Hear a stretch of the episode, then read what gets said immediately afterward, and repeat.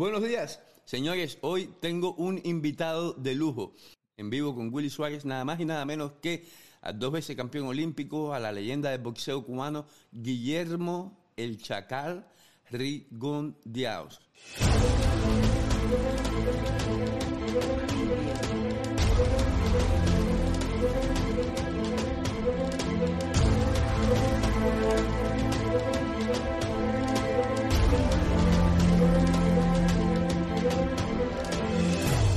Guillermo El Chacal campeón, qué, qué alegría me da estar aquí contigo hoy, conversando finalmente contigo en boxeo cubano. ¿Cómo va todo? Bueno, todos estamos ahí. Gracias a ti por, por hacerme esta entrevista y, y, felicitarte por toda tu recuperación, que todo te esté muy bien para ti y tu familia.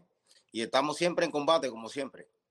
Campeón, eh, la última vez que te vi fue esa lamentable noche en Nueva York City cuando te enfrentas a Lomachenko eh, yo me acuerdo, eran como las casi las diez y media de la noche, nunca lo olvido. Estamos en el camerino con los doctores porque se había terminado la pelea, tú tenías un problema en la mano, eh, te iban a llevar al hospital. Mi avión salía a las 3 de la mañana de Nueva York para Las Vegas. Cuando te llevan a ti junto con tu equipo eh, en, la, en, la, ambulancia, creo que fue, no, no recuerdo, yo me voy para el aeropuerto. Lamentablemente, después de eso hablamos un par de veces más, pero yo todo el mundo sabe los problemas que, tuve de salud, me tuve que alejar del boxeo, pero aquí estamos hoy. Cuéntame, esa noche cuando yo me fui, ¿qué pasó esa noche? Bueno, fuimos al, hospital y eso, hacer placa y todas esas cosas, no había ninguna fractura. La mano no estaba hinchada, ni nada, eh, estaba hinchada, pero no, no había fractura. Pues hinchada sí estaba, porque yo la vi. Sí, estaba hinchado, pero no, no hubo fractura. Nunca olvido que eh, yo fui el primero que entró junto contigo, donde estaban los médicos. Eh, bueno, Pedro estaba ahí también, habían varias gente, pero los médicos te estaban preguntando algo, tú no entendías, yo fui a traducir y tus zapatos estaban, los cordones no estaban hechos y tú querías que yo te ayudara a quitarte uno de tus zapatos. Nunca olvidé ese momento porque yo sabía que estábamos viviendo un momento histórico muy a pesar de que no era positivo para el equipo de nosotros, en este caso para ti tampoco. Eh, Río, cuando tú te subes a pelear esa noche con Lomachenko, ¿cómo tú te sentías? No, me sentía bien. Eh, lo que pasa también, tres divisiones. Eh, es más difícil macho más grande, más pesado, pero eso no es justificación. No, por supuesto. Y cuando tú, Rigo, tú dices más pesado, cuando tú estás peleando, yo, yo creo, esa es la primera vez en tu carrera como boxeador profesional y amateur, donde tú te ves en una situación difícil dentro del cuadrilátero. Hasta ese momento, tú habías podido superar absolutamente a todos los que te habían puesto delante. Esa noche tú te encuentras con alguien que tiene tanto talento como tú. Eh, muchos dicen es el mejor, el boxeador del mundo. teniendo eso en consideración y que es mucho más pesado que tú, podemos decir que incluso más talento, por lo menos esa noche. ¿Tú te sentiste en algún momento frustrado? ¿Te sentiste como que, wow, no puedo hacer lo que yo normalmente hago? Sí, claro, por, por, la diferencia de peso, el tamaño, y ya lo que, como yo soy un boxeador que tengo bastante experiencia, ya lo me puse a inventar, digo, este no me puede tocar porque pesa mucho más que yo. De todas formas, echando las pesa más que yo, y empecé a inventar, me puse bien chiquitico, bien incómodo. Eso que, tú, eso que tú hacías que bajabas para abajo era parte de la estrategia. entonces yo lo, yo lo estaba mirando a él, pero él, estaba más incómodo que yo porque no podía hacer el trabajo que él, el, que él hace, porque él, él es muy rápido. Entonces, el, la velocidad de él con el peso. Entonces, yo dije, pesa más que yo. Si me pongo a intercambiar el golpe, me va a noquear, pesa más que yo. Entonces me puse bien majadero, bien chiquitico, y entonces no lo dejé trabajar. Hay veces que tú lo abrazabas y yo me doy cuenta que él ponía los brazos para arriba, como hacen los boxeadores cuando se quieren salir, y parecía como que fácilmente se salía de tus abrazos. ¿Eso es debido a que era mucho más fuerte que tú? Mucho y más grande el peso, entonces no me dejaba hacer el trabajo. Digo, ah, porque yo no puedo hacer el trabajo, tú tampoco vas a hacer el trabajo. Entonces, lo aguantaba, lo empujaba, me ponía chiquita, entonces no dejaba trabajar. Entonces estaba incómodo. Entonces, cada vez que salía por los laterales, yo le cambiaba para el otro lado de él. Entonces me agachaba y me ponía bajito. Entonces se ponía incómodo y entonces le decía, él le decía al árbitro, no, que se está agachando, se está agachando, pero él me está dando por aquí atrás, se está agachando. Y yo digo, sí, pero no me vas a dar tampoco. Y entonces me le puse bien majadero esa noche. Rigo, eh, en términos de pegada, ¿te sentiste la pegada de Basil Lomachenko? No, porque no hubieron, no hubieron, no pudo golpearme, no, él no pudo golpear, no pudo hacer lo que, lo que él quería hacer, no pudo, no lo dejé tampoco. Pues en términos de rapidez. nada, no pudo, no lo dejé. ¿Y es, la, única pelea que él no ha podido trabajar. Lo único que tiró fueron como, como 40 o 50 golpes, no pudo hacer nada. Y en, y en términos de rapidez, eh, ¿sentiste que es un boxeador muy rápido? ¿Es más rápido con el que has peleado? Sí, él es más rápido, él es más rápido, aparte del tamaño, más peso, más rápido. Como yo estaba subiendo porque yo tenía que salir un poquito más porque y aparte no me siento incómodo así peleando con, con tanto peso. Porque tú viste que soy 122 y al otro día peleo en 124. No subo nada, de, no subo nada de, de libra. Hablando de tu peso, y yo sé la respuesta a esta pregunta, pero no me toca a mí eh, responder esa pregunta. Yo, yo creo que esto es una yo creo que el público merece que tú le des tu visión de los hechos en términos a eso del peso. ¿Por qué Guillermo Rigondeados acepta esa pelea sabiendo que iba con todas las desventajas del mundo? Sí, bueno, esa es que, imagínate, como todo el mundo, casi todo el mundo está atento a mi carrera como tú, imagínate, yo ahora y no peleo de aquí a dos años, imagínate, tú sabes, ¿no? Todo lo que ha pasado, tú he vivido eso. Yo peleo hoy y no peleo de aquí a dos años. Hago otra pelea y después me meto un año y pico sin pelear y así, constante. ¿Entiendes? Y ya con este mismo, con este mismo. Y ya cogí esa pelea a todos los riesgos. Y así. Muy a pesar de todas las desventajas que tú sabías llevabas a esa pelea, y no solo en peso, eh, sino en, el poder de, de, de Bob Byron detrás de Lomachenko. Sí, no, claro, tú sabes cómo Guaro siempre me ha odiado porque le ha ganado casi todos los boxeadores que ha tenido. Todos los pesos 122 tenía Guaro y a todos le gané. a todos. Entonces me cogió mucho todavía. ¿Te afectó? Y por favor, Río. Eh, yo, yo, yo sé que para un campeón abrirse de esta forma es difícil. Y especialmente cuando lleva toda su vida eh, haciendo deportes de combate como lo haces tú. Pero, pero yo creo que es importante que, que, tú por un momento mm, respondas esto. Yo, yo no sé la respuesta. te, afectó, te afectó emocionalmente la, eh, la respuesta que dieron muchos fanáticos cubanos, justificado o injustificadamente, en cuanto a ti, porque hubo muchas cosas negativas que la gente decía porque la gente no estaba acostumbrada a ver a ese Redondeado. ¿Te afectó ver la respuesta del público? No, no en sí, porque yo yo estoy acostumbrado ya casi a todas esas cosas. Tú sabes que uno nunca queda bien con los fanáticos. Si, si me paro a pelear, dice que, que, pero que tú has separado ahí mira cómo te estás dando golpes. Si me muevo, corro mucho, si hago esto, pero no, tú sabes que nunca uno queda bien, ¿entiendes? Uno nunca va a quedar. Pero bueno, en este caso, en este caso, yo creo que que quedarse sentado en la silla es, es, diferente a, moverse o, a quedarse parado en el centro del cuadrilátero, pelear como hiciste con el mexicano aquí en Las Vegas. Se me olvidó el nombre de ese muchacho. Que el que noqueaste, por supuesto. Eh, em, ¿A ti te afectó en lo personal esa primera derrota y hacer algo que tú, que, que yo me imagino no está en ti? Eso de quedarse sentado, eso no está en ti. Eso no es algo que tú, que ningún boxeador campeón de tu estirpe, piensas jamás en hacer. ¿Te afectó a ti emocionalmente eso? Poco normal, tenía algunos problemas también, pero ya todo eso se resolvió. Pero tú sabes, cuando hay derrota, eh, la derrota no tiene justificación. Eso no fue mi noche, perdí como pierde cualquier boxeador normal, eso es normal. Casi todos los boxeadores que han subido tres y cuatro divisiones, nadie ha ganado. Nadie, a todos los han noqueado, a la mayoría. Última pregunta sobre este tema. Basil Lomachenko, ¿es el mejor boxeador libre por libre en la actualidad? No, ya no. Ya no. Ahora. Hasta ese eh, momento. Es la, pregunta. Ahora, Basili era el mejor libro por libra. Ahora salió Teófilo López y le ganó. ¿Qué te pareció? ¿Qué te pareció esa pelea con Teófilo López? Porque yo sé que tú has visto a Teófilo López muchas veces, incluso haciendo sparring. No, no, él hizo sparring conmigo dos veces y yo lo noqué a Teófilo. Lo que pasa, la gente no sabe eso, pero yo lo noqué a él haciendo sparring. El papá lo llevó y él le hizo sparring conmigo como dos o tres veces. ¿Cuándo fue eso? Y yo, eh, aquí, aquí en Miami. La, la respuesta que dio Lomachenko, que no era más él y tenía más peso. ¿Y cuántas divisiones tú tenías por encima de mí? Yo pesaba 127 y él 145. ¿Cuántas divisiones? Un vuelte con un mosca. Pero nada, ya estamos aquí ya. Ahora yo soy campeón y él no es campeón. ¿Qué se siente ser campeón de nuevo? ¿Qué se siente recuperar ese título? No, yo siempre, no, ahora este es mi división, ahora sí. Fíjate que ahora estoy en 18.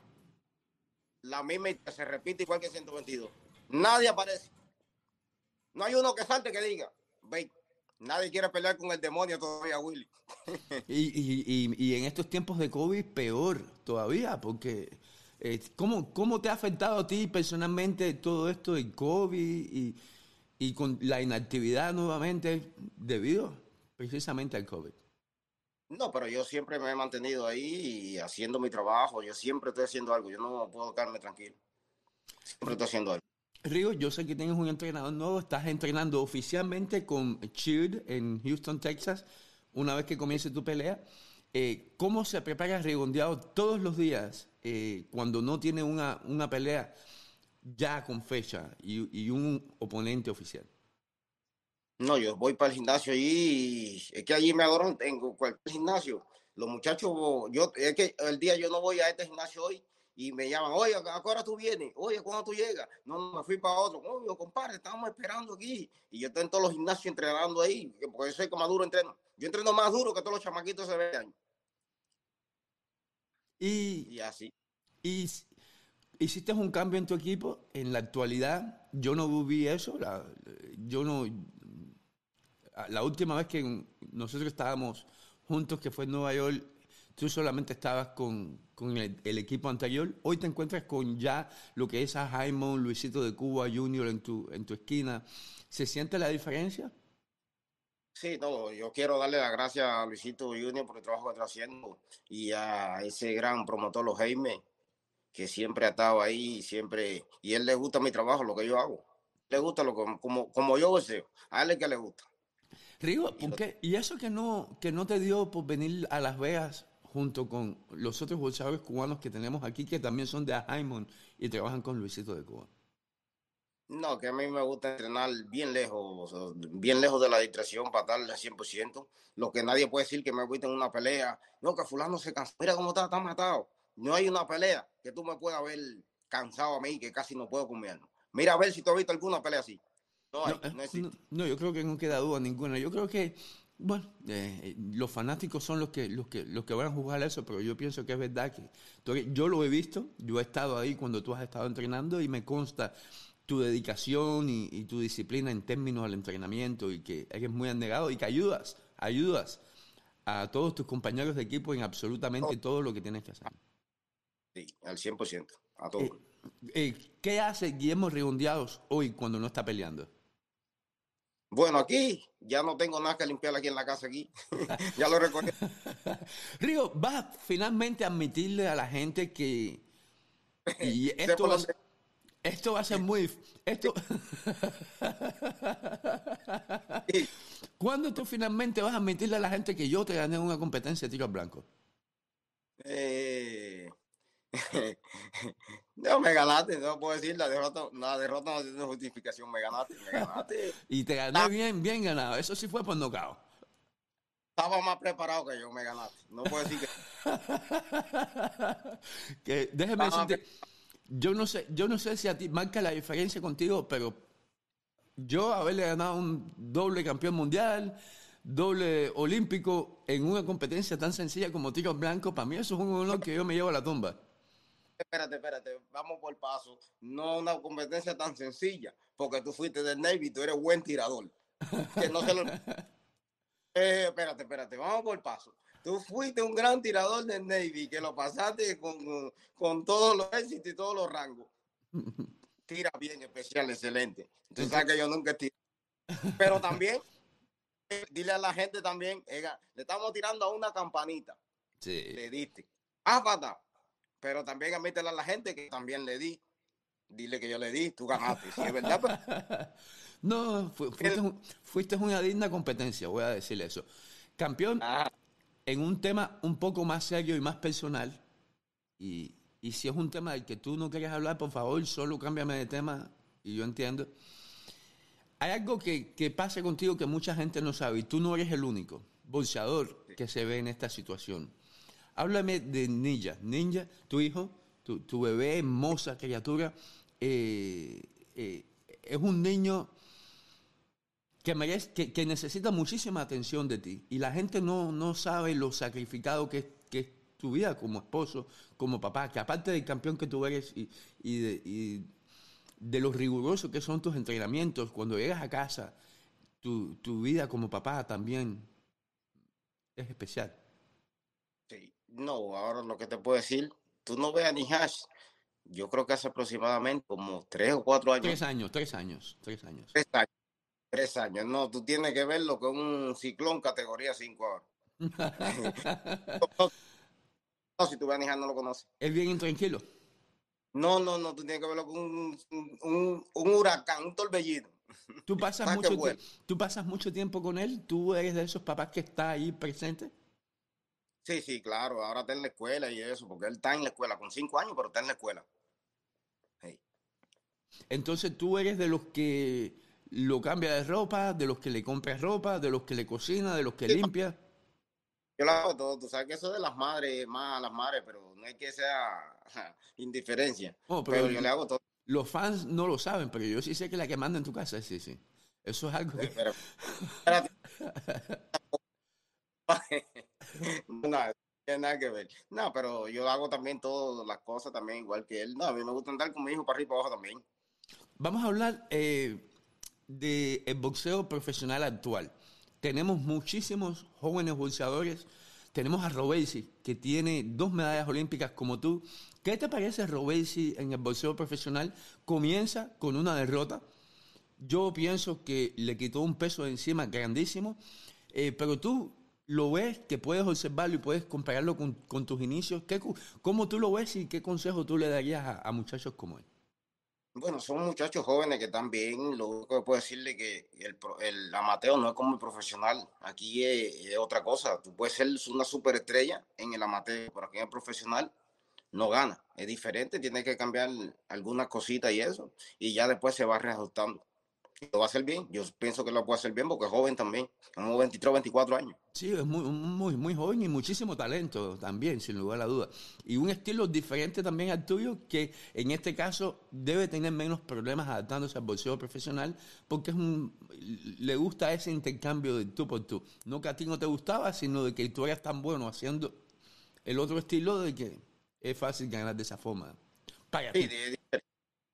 sí, sí, todo el mundo tiene diferente. ¿Y qué te parece Morel? Increíble lo que está haciendo ese muchacho con tan pocas peleas. Ya es campeón también, ya también es campeón de en la división de 168. Jovencito también, puede hacer todo, tiene todo, tiene una carrera bien larga, lo que tiene que la disciplina, que es lo principal. Río, tú sabes que estaba hablando con, con Daniel Solís el otro día y por primera vez habló de muchísimos temas de los que él nunca había hablado con nadie. Y lo hizo públicamente en video.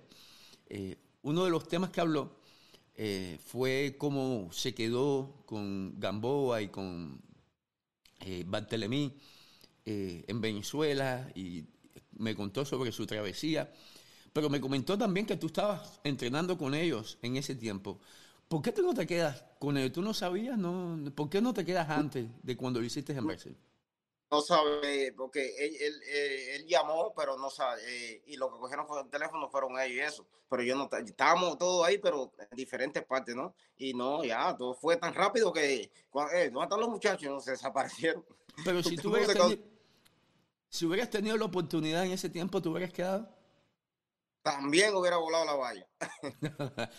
cuando, tú, cuando tú te quedas con, con Lara, que tú vas a Brasil la primera vez, ¿Ya eso ustedes lo tenían preparado de antemano, tú y él?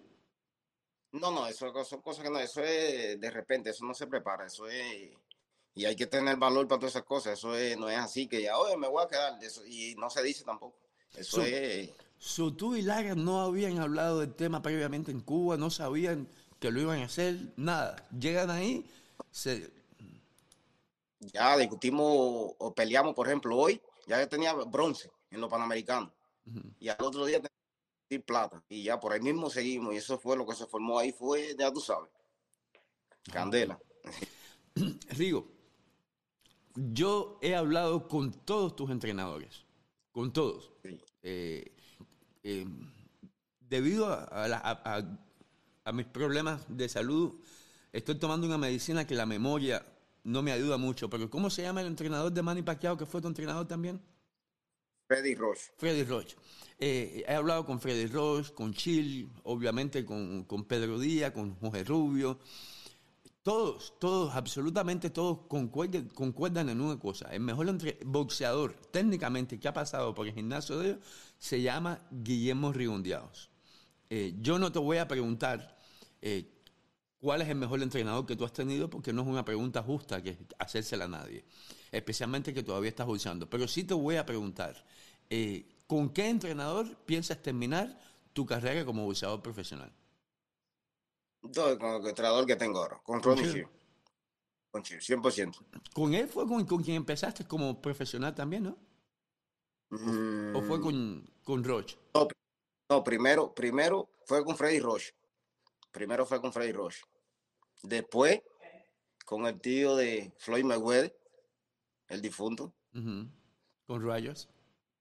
Ajá, y después con los cubanos. Y después te fuiste para Miami. Y y después con los cubanos. ¿Y tú crees que una de las razones que, te gusta con Ronnie Chill es porque él es un tipo de entrenador que se adapta mucho al boxeo cubano? Porque con Lara tuvo muchísimos éxitos. No, que es, una persona muy seria, muy dedicado. Aparte, fue un excelente boxeador. Y es que es diferente. Tú sabes que los, los entrenadores cubanos son muy buenos, todos. Pero los americanos también son buenos y es diferente. Diferente. Entonces, si entrenas con cubanos, cuando tú entrenas con cubanos, haces tu carrera, son excelentes. Después pasa por un entrenador americano y te pone otra cosa diferente, ¿entiendes? Entonces, yo he unido las dos cosas. Y es bastante complicado. Y la gente, ¿por qué no entrenas con este? ¿Por qué no entrenas con aquel? Entrenas con este, que es mejor. Y así, depende. Río, ya estás pensando en, mucha, en una de las cosas que hablamos muchísimo en, en el pasado, ¿Qué vas a hacer cuando termines como boxeador profesional? Todavía ni he pensado en eso. De verdad, en serio, no. Mm. Vamos a ver qué se puede. lo que se puede hacer es lo que tú tienes muchísimo talento para hacer. Es hablar de boxeo. Por supuesto, no, no, en, tu página lo puedes hacer, pero, pero yo, talento tienes para hacerlo en la televisión. Por supuesto, tienes que amoldar tu idioma, tienes que, hacer muchas cosas que todos los cubanos estamos obligados a hacer. Eh, debido a la forma en que hablamos. Pero, pero talento tienes para eso, ¿no, no lo has pensado? Vamos a ver qué se puede hacer, vamos a trabajar en eso. Siempre se puede. ¿Qué tiempo más? qué, tiempo más tú, tú piensas que vas a, poder pelear profesionalmente? ¿Cuántos años más? Bueno, ahora estoy en mi verdadero peso, vamos a ver qué pasa y, y que nadie quiere todavía. A pesar de la edad que tengo, nadie quiere todavía. dice con fulano, y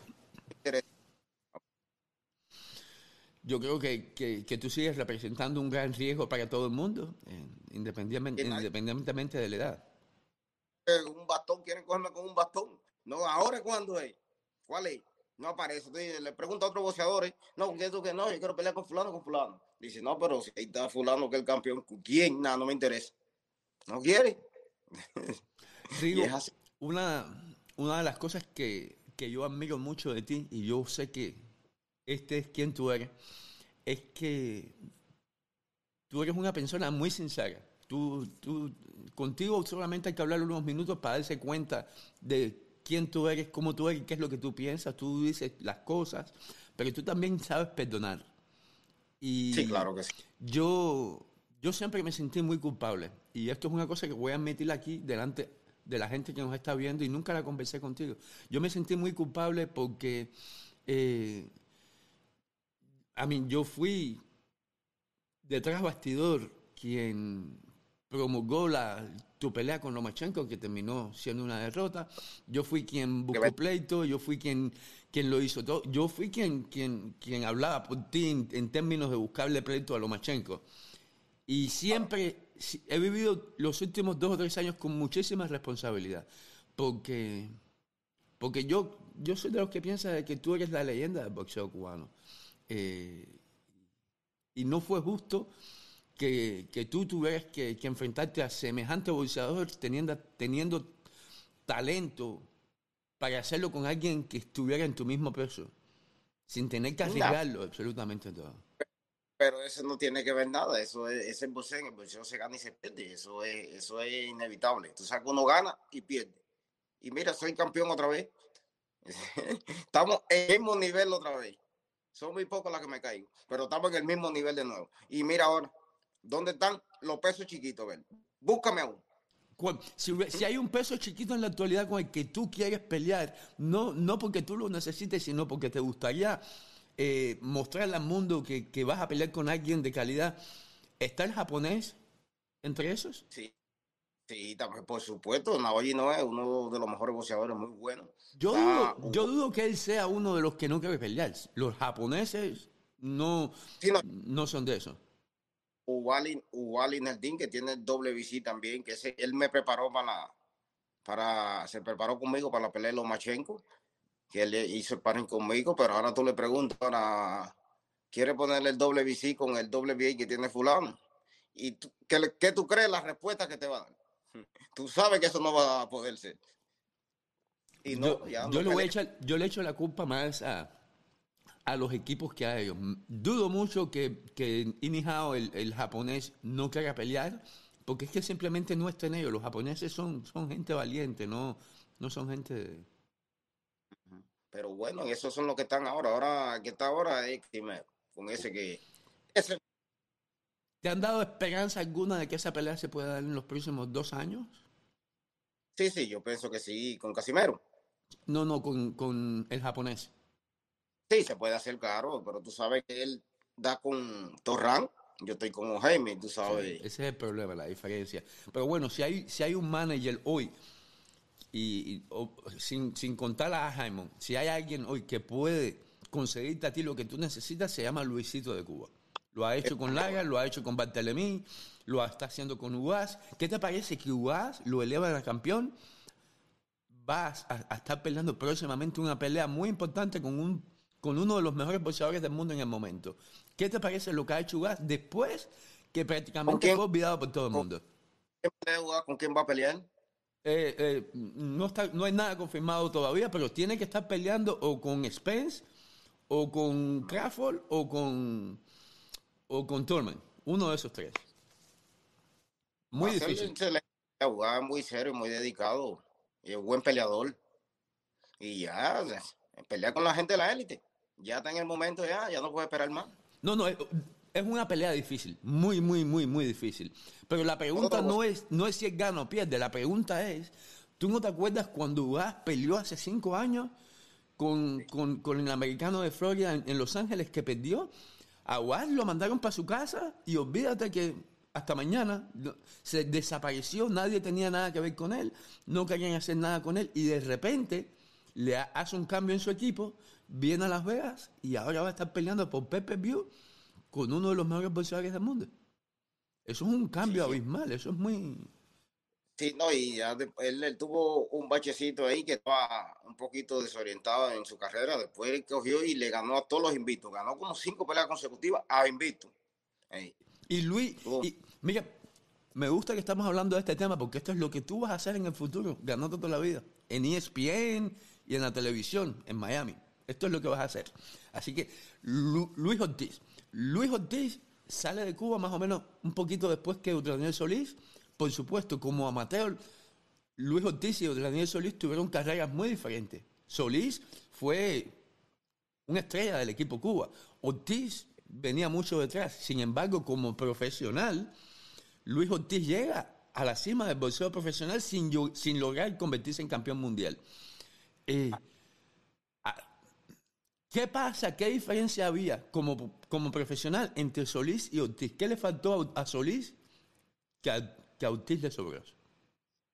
Es que es complicado, es como, eh, como yo te digo ahora, tú puedes, Willy, por ejemplo, entre tú y yo, Willy, eh, tú eres mejor que yo en el, en el boxeo, vamos a poner que tú eres mejor que yo, y yo me hago tres o cuatro veces campeón mundial y tú no, porque tienes más talento que yo y eres mejor que yo, eh, es, es que el boxeo es complicado, no hay que lo entienda, es bien complicado y es así, mira, y Solí estaba por, estaba por mucho por encima de, de Luis Ortiz, y mira, otro, King Kong fue campeón. Otro, otro, caso similar es el de Jean Barthélemy. Jean Barthélemy fue el boxeador más condecorado que, de los boxeadores amateurs que ha llegado aquí, así como Sí. tú.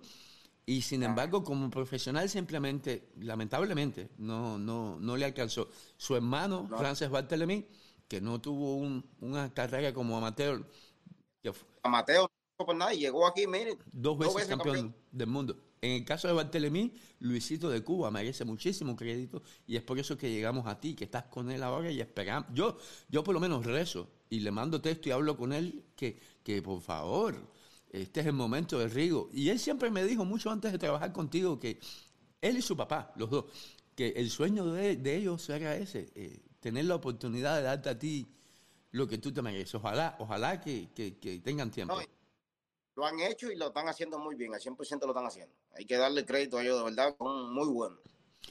Rigo, eh, despídete de... Un momentico, un momentico. Déjame enseñarle esto a la gente.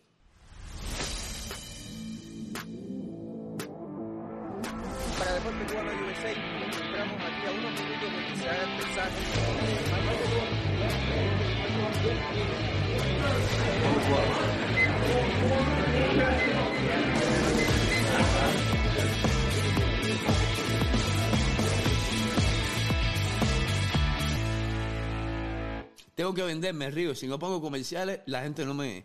Por- Ok, ok, gracias.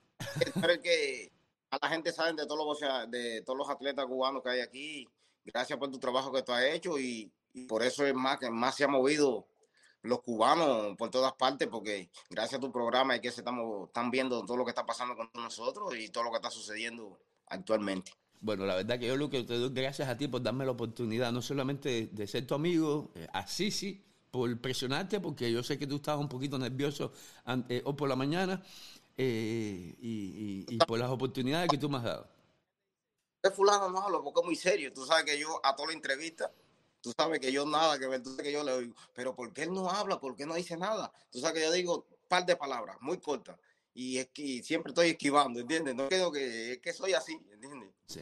Ey, Pero mm, tú tienes todo para ser muy exitoso en este, en este ámbito y, y tienes que estar pensando desde ya eh, eh, cómo tú lo vas a hacer. Porque hay un par de bolseadores. Yo nada más le digo esto a un par de bolseadores. Tú eres uno de ellos. Eh, el otro me lo reservo, pero tú eres uno de ellos. Campeón, ¿algo más que te gustaría decirle a, a- a los fans del boxeo eh, que no hemos hablado? ¿Algo que con lo que, que te gustaría ellos supieran, que a lo mejor no saben? No, que confíen en mí, que siempre todo lo que he hecho y yo siempre gano. Yo soy ganador. Y que y como y quiero hacer como yo, que tome gasolina de avión. No, mentira, ese es bonche, ese es bonche, ese es bonche. Yo mantengo ahí y esperen mi resultado, que yo soy ganador. Yo siempre gano. Y lo he hecho. Soy muy dedicado a mi deporte y, y lo hago bastante bien. Campeón, muchas gracias por la oportunidad, por conversar conmigo, por, por darme el- eh, la plataforma que tengo hoy en día, porque sin, sin ti jamás hubiera podido tener esta plataforma. Eh, muy agradecido. Gracias de todo corazón. No sabes, no te pierdas que se te quiere. Se te quiere de gratis, tú se lo sabes. Bueno, te veo en Miami pronto y a lo mejor hacemos una- otra competencia. Esta vez hacemos una competencia de billar o de ping-pong. No, no, no, de ping-pong, ahí sí no me vas a ganar. Estoy Ah, mira, 100% que no. Estás loco. no, no, no vas a ganar. Estás loco sí, tú. de, de tiro, pero de ping-pong no me vas a ganar. Gracias, campeón. Te quiero. Un abrazo. Ajá.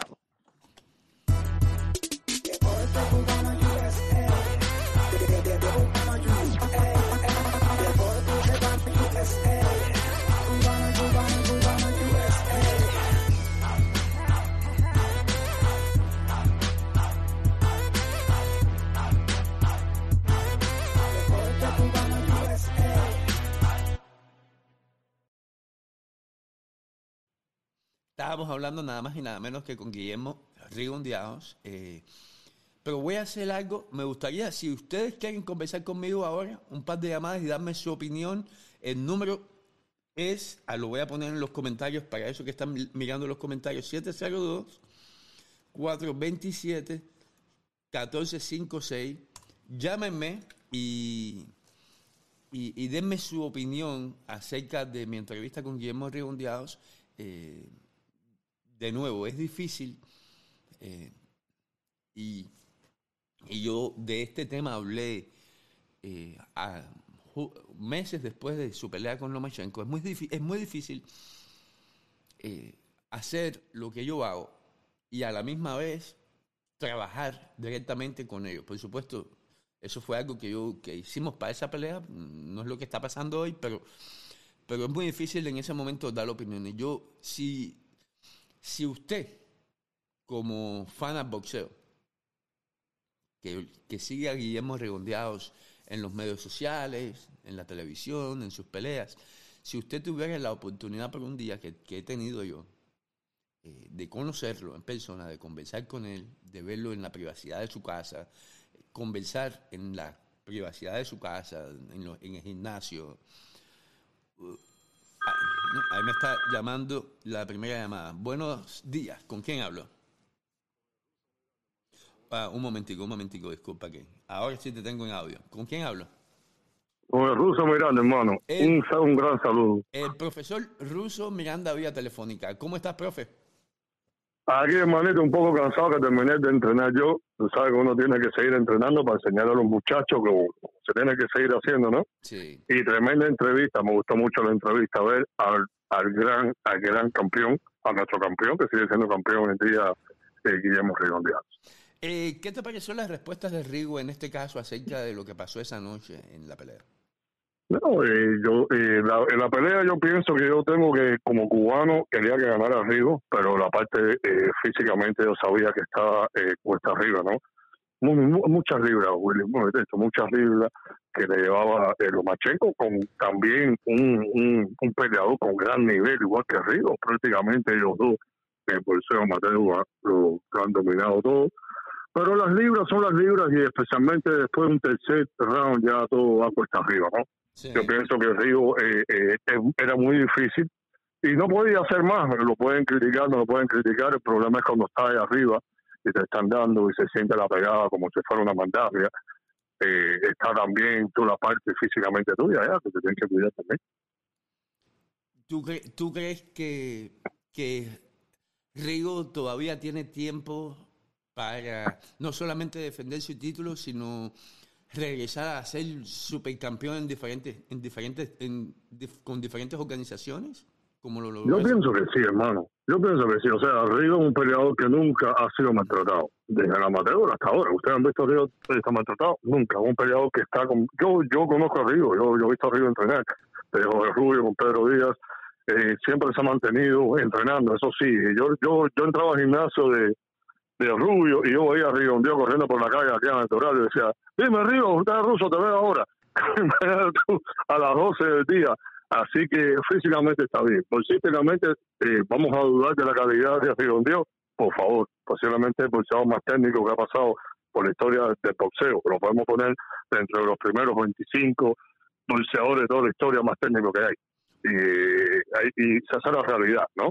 Y se lo puede preguntar no, no a mí, que yo soy un, un entrenador físico y sé y sé bolseo, pero se lo pueden preguntar también a los grandes entrenadores con que él ha pasado también.